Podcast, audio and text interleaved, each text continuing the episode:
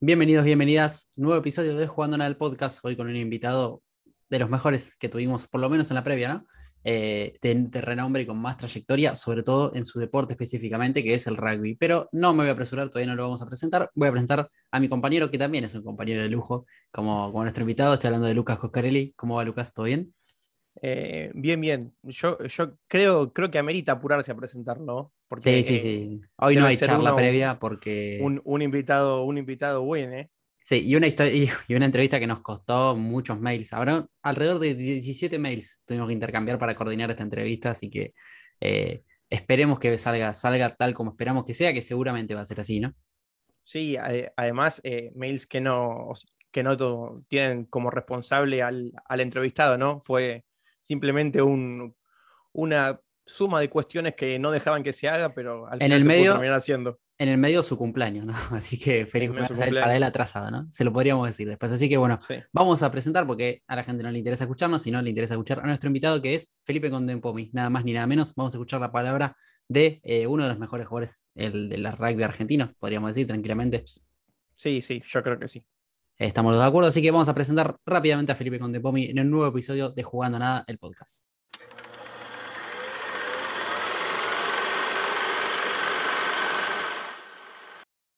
Bueno, bienvenido Felipe Contepomi a Jugando Nada, el podcast. Un placer que nos damos de parte de todo el equipo. Felipe, te agradecemos también, por supuesto. ¿Cómo estás? ¿Todo bien? Sí, todo bien, por suerte. Muchas gracias, eh, de verdad, por este tiempo. Te mandamos un abrazo también a la distancia. No entiendo que estás en, Irlanda en este momento, así que muy lejos de donde estamos nosotros.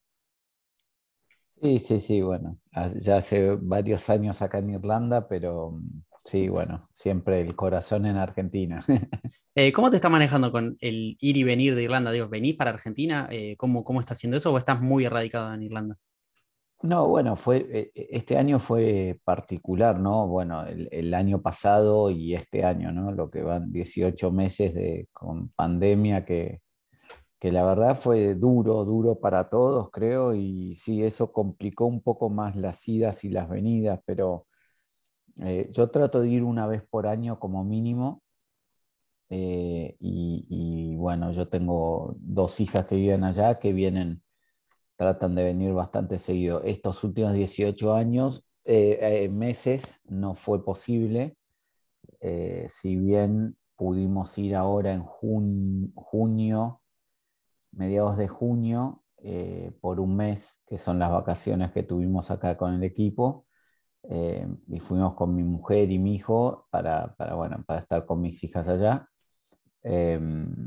y, y ver a, la, a, mi familia y a mis amigos y, nuestros amigos y bueno, nada, y ahora ya de vuelta acá. No sabemos cuándo será la próxima oportunidad de poder ir para allá, ¿no? Eh, Felipe, a casi todos los que entrevistamos les preguntamos cómo atravesaron el 2020, que fue el año de prácticamente todos encerrados. Me interesa también más por tu parte de Irlanda, en un país del que quizás acá Argentina no llegaban tantas noticias, ¿no? En cuanto al coronavirus, a los casos de COVID, rebrotes y mucho más sobre todo también de medidas, ¿no? Si había una cuarentena estricta, ¿cómo, cómo lo tuviste que atravesar? Sí, te, repito, fue un año durísimo y, para mí también de mucho aprendizaje, pero eh, acá en Irlanda se manejó, creo yo, cada, cada país lo hizo a su manera y como, como mejor pudo y, demás. Acá sí hubo eh, eh, confinamiento, si bien no era estricto, estricto en el sentido de que no se podía salir de la casa, eh, sí estaba casi todo cerrado y lo único que, que, abría era lo, esencial, pero cuando hablo lo esencial es lo esencial en serio. Eh, con lo cual, para darte una idea, eh, tuvimos, en la primera ola fue, fue el confinamiento, te autorizaban a poder salir a, a caminar o correr eh, dos kilómetros a la redonda. Después se abrió un poquito y en diciembre, después de las, desde, sí, fin de diciembre, después de la fiesta, principio de enero, hasta te diría que mayo, se volvió a confinamiento casi total, ¿no? Eh, con solo abiertos los, negocios esenciales como para comida y nada más con lo cual fue duro, eh, muy duro, especialmente para nosotros porque acá las burbujas se respetaron bastante, entonces yo dentro de todo iba, iba al club porque nosotros seguíamos entrenando con, testeos dos veces por semana y todos los protocolos eh, debidos, pero, pero mi mujer, por ejemplo, eh, no vio por 15 meses, no vio a nadie más o no, no habló con nadie más personalmente que conmigo, eh, porque, porque bueno, al no tener la familia acá y al no tener, sí, más que nada la familia, es como que la gente, nada, su, burbuja eran la familia y, los, los, padres del colegio y, entonces no, se abrían de eso, ¿no? Eh, fue, complicado, un desafío, diría yo. Sí, eh, ¿en qué momento te agarramos ahora, eh, profesional y personal, digo, ¿no? ¿Cómo, cómo estás ahora? No, bueno, ahora estoy en, siendo entrenador acá en Leinster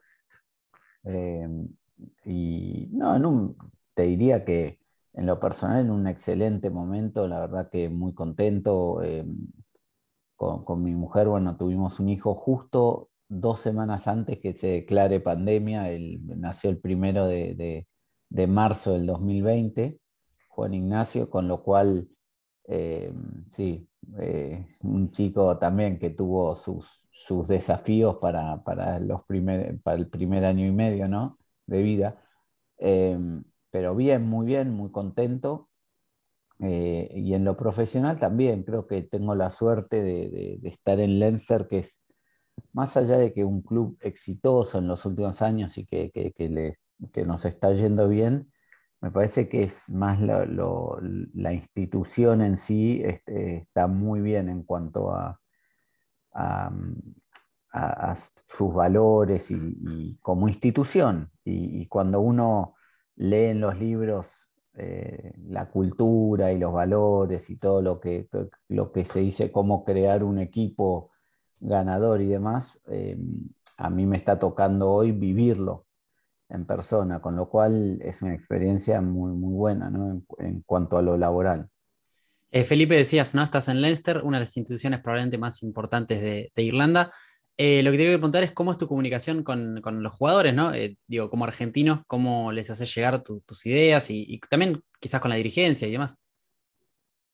No, mi comunicación es, es normal, digamos. Yo, yo jugué acá seis años también eh, como jugador, con lo cual conozco a varios, eh, varias personas y conozco la institución bastante bien. Eh, y después con los jugadores creo que son, son, muy respetuosos. Por, por, suerte tenemos un grupo de jugadores muy respetuosos y muy... Que, que, se esfuerzan mucho, creo que, que tienen la vara muy alta y, creo que eso hace que, que nada, que sea por ahí más fácil para el entrenador, ¿no? Hay mucha competencia interna, una competencia muy sana y, creo que eso ayuda también a que, bueno, que, que, los chicos se, vayan desarrollando de la mejor manera, ¿no? Eh, recién hablaste de, lo que significan ahí, ¿no? Las instituciones por, la ideología cultural. Eh, ¿Es eh, parecido a lo que es acá en Argentina? a lo, que es un club acá en Argentina? Eh, sí, no. En realidad, en realidad te diría no, por, lo cultural no. Em, justamente lo que tiene es que las culturas las hacen las personas que, y, el lugar donde uno está y demás, pero em, creo que nuestra idiosincrasia es más latina y si bien en Irlanda eh, son celtas, ni siquiera sajones, eh, y tienen algo de eso, em, no es tan, tienen mucha influencia sajona, mucha influencia inglesa por la historia, eh, con lo cual em, la forma de, manejarse es muy, es más, más sajona, más inglesa que, que, que latina, por decirlo de alguna manera. Entonces es bastante organizado, es muy institucional, eh, las cosas, digamos que se manejan, este, son muy organizadas, ¿no? Eh, me parece que las instituciones nuestras son un poquito más, más desorganizadas, más eh, a, lo, cómo hacemos nosotros las cosas, ¿no? Em, creo que son más, eh, el liderazgo también en Argentina es más sobre, yo siempre digo que, que, tenemos un liderazgo arraigado en toda, no solo en el deporte, en la dirigencia en general es como patrón de estancia.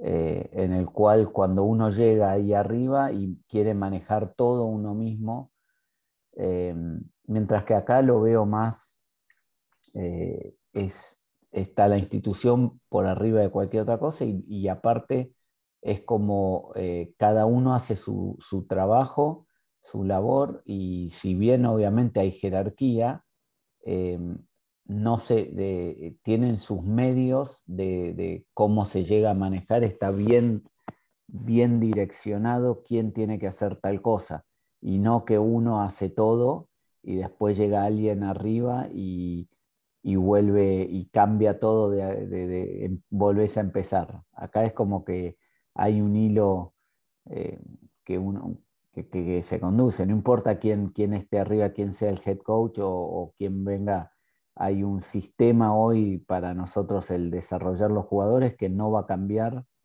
por más que nos vayamos los entrenadores que estamos ahora, ¿se entiende? Eh, y bueno, esos son idiosincrasias distintas, por ejemplo. Sí, y esto, Felipe, es un poco de lo que pasó, pasa en casi todos los deportes, ¿no? yendo desde el fútbol, en Argentina estrictamente hablando, ¿no? Desde el fútbol hasta el handball o el vóley, ¿no? Que después por eso quizás eso, no se puede trasladar en, en, los resultados para bien, y después viene la crítica, como pasó en los Juegos Olímpicos, ¿no? Sí, igual tampoco es que a veces Argentina tiene buenos resultados, porque creo que el, tampoco es que, todo, son distintas formas de manejarse. Yo creo que igual sí eh, eh, hay, que entender las culturas, porque después el argentino eh, criticamos a Messi, que es una locura, ¿no? El que critica a Messi. Y, por ahí Messi es el, argentino más europeo, es un tipo con una, una, inteligencia emocional superlativa y nosotros pretendemos que, que, si va perdiendo vaya y, le pegue a alguien y después cuando lo hace se lo critica porque lo hizo contra Medel. Entonces estamos medio, estamos medio locos nosotros, creo, en, el sentido de que eh, hay que respetarse, qué sé yo. Eh, eh, nuestra idiosincrasia también ha, hecho que, consigamos hitos o logros eh, cuando menos se lo esperaba, porque eso es lo que le pasa al deporte argentino. Cuando menos lo esperás, es como que sale ante toda esa dificultad, todo ese desafío, em, ahí es donde sale lo mejor del argentino. Em, ahora, yo creo que a nadie le gusta que tener piedras en el camino para sacar lo mejor, pero tenemos que aprender también a, por ahí eh, ser un poco más programados y, programar mejor para poder conseguir los, resultados adecuados y no que vengan como hitos.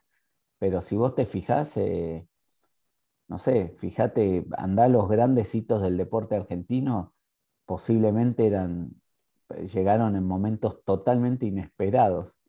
Eh, y cuando se esperaba lo mejor de un seleccionado que, eh, y demás, y por ahí no se lograban los resultados, pues, pues me parece que nos, nos sentimos más cómodos en ese, eh, cuando hay dificultad, que cuando las cosas están todas organizadas, ¿no? nos sentimos más cómodos en el desorden, me parece. Pero bueno, es, eh, creo que es algo que para aprender y cambiar, pero también es para analizar, porque por ahí esa es nuestra cultura, ¿no? Eh, Felipe, ya que estamos en la actualidad, te voy a consultar por cómo viste eh, la medalla de bronce de los chicos del Rugby 7 en Tokio 2020, tu apreciación de, lo que fue ese, logro ¿no? que, que, consiguieron. No, creo que un logro espectacular, ¿no? especialmente porque a veces, qué sé yo, es, eh, eh, uno ve y, siempre mide, o, la, gente mide mucho por los resultados, pero atrás, en este caso, hubo un trabajo enorme de todo el cuerpo eh, técnico que viene trabajando hace muchos años y por ahí el año, las Olimpiadas pasadas, en Río se esperaba más y no se consiguió el resultado que, sin eh, que, se esperaba, sin embargo, se confió en el trabajo que venían haciendo eh, con Santi Gómez a la cabeza y demás, y, después hoy se, ve, se ven los resultados, pero es tan, tan, tan fiable ese, el llegar a una medalla que y especialmente el Seven es un buen ejemplo, con una sola, en un solo instante se te, se te escapa el resultado, ¿no? Pero atrás hay un, la verdad que yo me quedo más con todo el, trabajo que hicieron, eh, eh, no solo los chicos, sino también el cuerpo técnico para, poder llegar. Creo que se llegó de buena manera y, bueno, se vieron los resultados, ¿no? Una gran medalla. Eh, un poco lo que vos decías antes, ¿no? De los momentos, ¿no? De que, de que los resultados suelen ser como hitos. Es, es por ahí un poco lo que le pasa eh, a los Pumas con el Championship, ¿no? Que por ahí chocan contra países que tienen al rugby como uno de sus deportes principales o, que el rugby es mucho más fuerte ahí y que a veces se puede estar a su altura. Sí, sí. La verdad que eh, en los Pumas, eh, al estar en el Rugby Championship, cuando uno se pone a ver eh, contra quién jugás y estás hablando de Sudáfrica, donde es, eh, es, un deporte muy popular con una gran cantidad de, de, jugadores de rugby, posiblemente una de las naciones con más jugadores de rugby en el mundo. después estás hablando de Nueva Zelanda, donde es, es religión el rugby y Australia, donde siempre tiene dos copas del mundo y es un, país que puede tener altibajos, pero que tiene grandes deportistas, ¿no? Eh, y bueno, y es, ese es, ese, estás compitiendo contra los mejores. Em, el tema es que yo, esta es mi visión, ¿no? Creo que lo principal es ver cómo competís contra ellos y y siempre hay una transición y demás, y cuanto más, cuanto más compitas, eh, más cómodo te vas a sentir. ¿Se entiende lo que antes, qué sé yo, hace 10 años se jugaba con Nueva Zelanda, jugabas una vez cada 5 años y nunca ibas a sentirte cómodo. Acá jugas dos veces por año contra los All Blacks y cada vez estás más cerca, pero más allá porque te empezás a sentir más cómodo en ese gran desafío que es jugar contra los mejores. Y eso también te hace crecer y creo que ese es el desafío. Lo que pasa es que ahora Argentina, eh, el rugby argentino tiene otro desafío que creo que es que con todo esto de la pandemia y la geopolítica, es como que quedó afuera eh, al, estar, al, haber perdido Jaguares y la competencia profesional en Argentina, Em, se te van muchos jugadores, se fueron casi todos a Europa y ahora hay otro desafío que es cómo insertás a esos jugadores que están en un calendario del hemisferio norte a jugar un torneo en el hemisferio sur. Y, eso es un desafío, pero es lo que hay, es lo que hay hoy en día. Eh, pues todo el mundo dice, bueno, sí, pero tenés los mejores jugadores, sí, pero la realidad que no, por ahí algunos que desconocen la realidad no lo ven, es que los Pumas fueron a jugar contra Sudáfrica con una semana de preparación con los chicos viniendo de vacaciones, de vacaciones, o sea, estaban en la playa dos semanas, o donde eligieron irse de vacaciones, te entrenás una semana y vas a jugar contra los campeones del mundo que venían de una serie contra los Lions, los Lions de tres partidos. Las chances son, la verdad que es un desafío enorme eh, y una dificultad enorme la que se te presenta, que después obviamente no fue, la performance no fue muy buena o no fue lo que, lo que se esperaba o algunos esperaban, pero cuando vos analizás finamente, y tampoco es que estamos, eh, se podía esperar mucho más cuando lo ves. Eh, sí vas a tener por ahí los mejores jugadores, pero no los vas a tener en el momento ideal. porque no sé, es como hacer el, Seis Naciones en, septiembre o en, agosto. ¿Por qué se hace el Seis Naciones en febrero, cuando el clima es el peor en Europa y demás? Porque tenés ocho, porque es donde pican en la temporada los jugadores. Nosotros vas a llegar al Championship, tu torneo principal, con los chicos viniendo de, una, de vacaciones y no es fácil, no es fácil. Pero bueno, eh, es lo que hay. Eh, Felipe, ¿cómo es tu, te hablo desde el, desconocimiento, ¿no? Eh, ¿Cómo es tu trato hoy quizás con alguno de los jugadores de, los Pumas o de, la dirigencia misma o del cuerpo técnico? ¿Se te consultan alguna cosa, digo, por la, figura que sos, ¿no? Para el rugby argentino. No, es que no es consulta. Yo tengo diálogo con, con, algunos jugadores, los que conozco. con algunos sigo teniendo diálogo, por supuesto. Eh, con, el staff técnico soy, soy, soy, muy amigo de Mario, de Desma, de, los conozco a, todos ahí y hablo bastante seguido, sí, pero hablamos porque, porque así como hablo con otros entrenadores de, otros países o, que tengo relación y uno siempre quiere estar, eh, o por lo menos en mi caso, a mí me da mucha curiosidad de ver cómo cómo hacen tal cosa, cómo están viendo tal otra y demás. Eh, y, así es como intercambiamos eh, nuestros, nuestros conocimientos o nuestros pareceres, ¿no? ¿Qué estamos haciendo acá en Leinster? ¿Qué están haciendo los Pumas? ¿Cómo lo hacen? Eh, y con los dirigentes no, no hablo, pero porque no, no conozco mucho, pero tengo buena relación con, con todos. Me parece que sí, creo que en ese sentido, eh, creo que, siempre, a mí siempre la unión y, el rugby argentino siempre me ha, abierto las puertas, eh, con lo cual tengo muy buena relación, sí, con todos.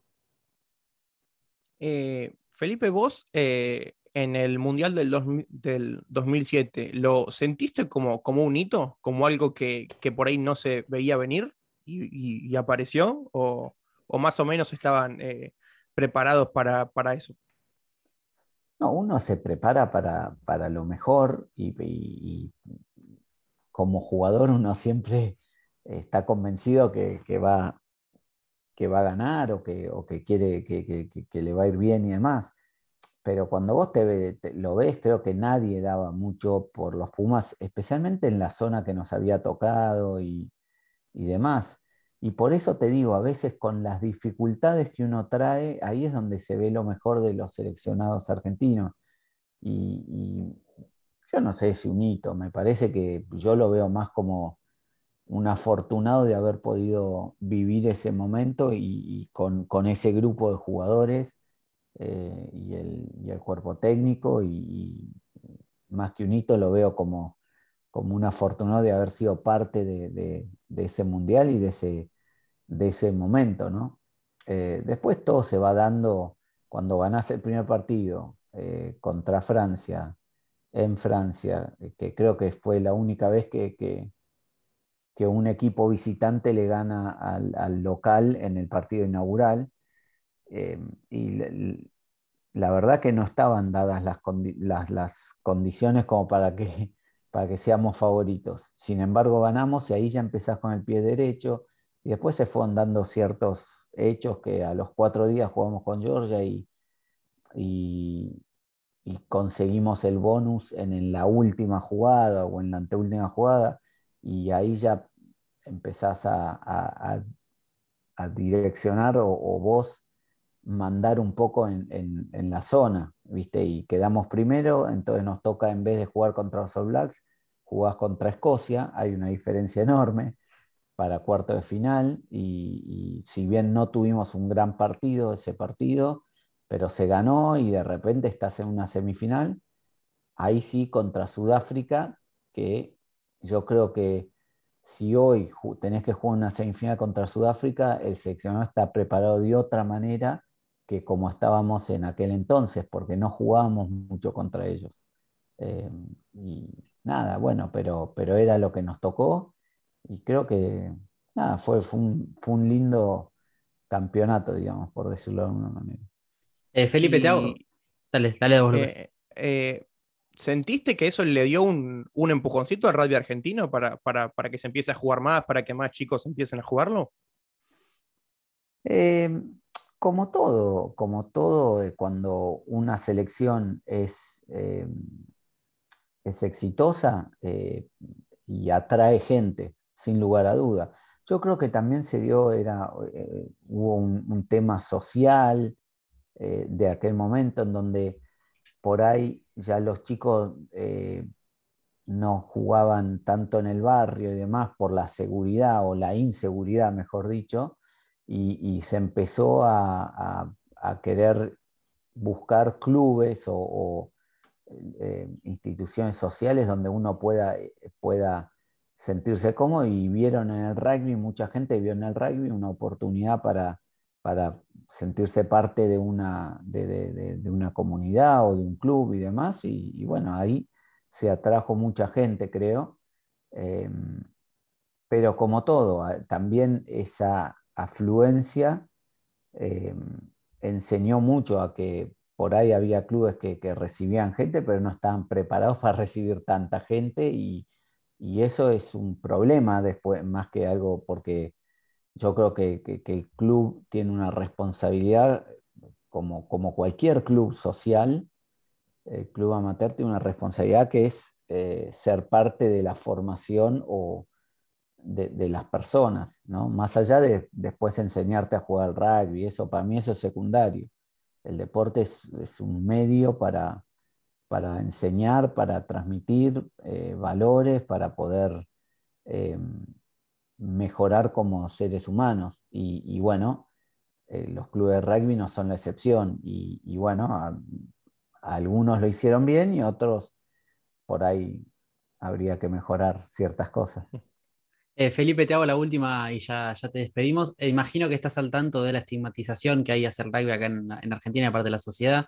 Se lo ve quizás como un deporte clase alta, como algo malo.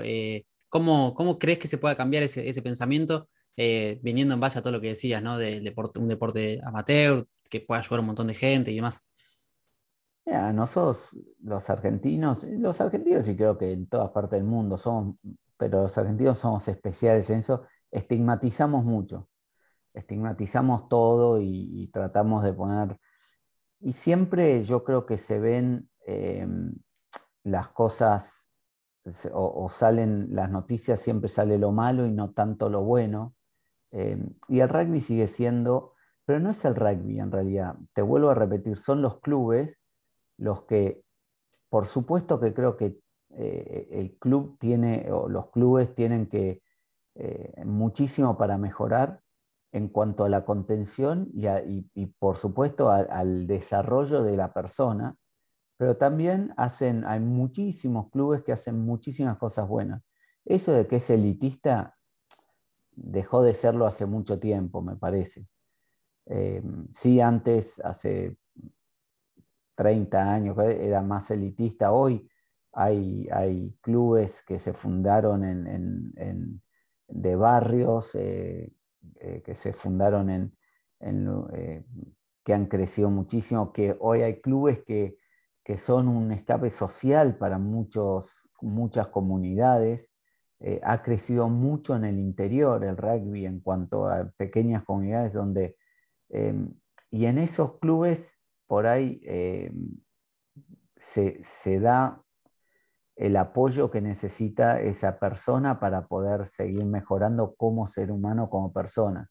Después sí hay cosas que igual me parece que la estigmatización pasa porque un chico eh, comete algo grave, como pasó eh, en el pasado, y el chico jugaba al, rugby en un club y dice en el rugby. Y la verdad que el chico juega, practica el deporte del rugby como es como que digas alguien que mata y que juega al fútbol con sus amigos en un club y, le decís el futbolista, ¿no? ¿no? son los futbolistas así, ni tampoco son los rugbyers así como, como se dice ahí hay un problema mucho más grave que para mí es la educación, eh, la, sociedad que estamos hoy, que tenemos hoy en Argentina, que no tiene nada que ver con el rugby, me parece a mí. Eh, el rugby es un deporte espectacular, como todos los deportes, y como no el rugby solo, sino todos los deportes son un medio eh, para transmitir valores. Si uno lo puede ver así, y, creo que me gustaría que se enfoque así para, para que sigamos desarrollando mejores seres humanos, mejores argentinos. Eh, nos quedamos con eso entonces, Felipe. Eh, muchísimas gracias por, estos minutos que nos brindaste, la verdad la pasamos muy bien, esperamos que, vos también y por supuesto un fuerte abrazo y agradecimiento también de parte de todo el equipo. Bueno, gracias a ustedes chicos. Saludos. Saludos, Felipe, un abrazo muy grande. Abrazo.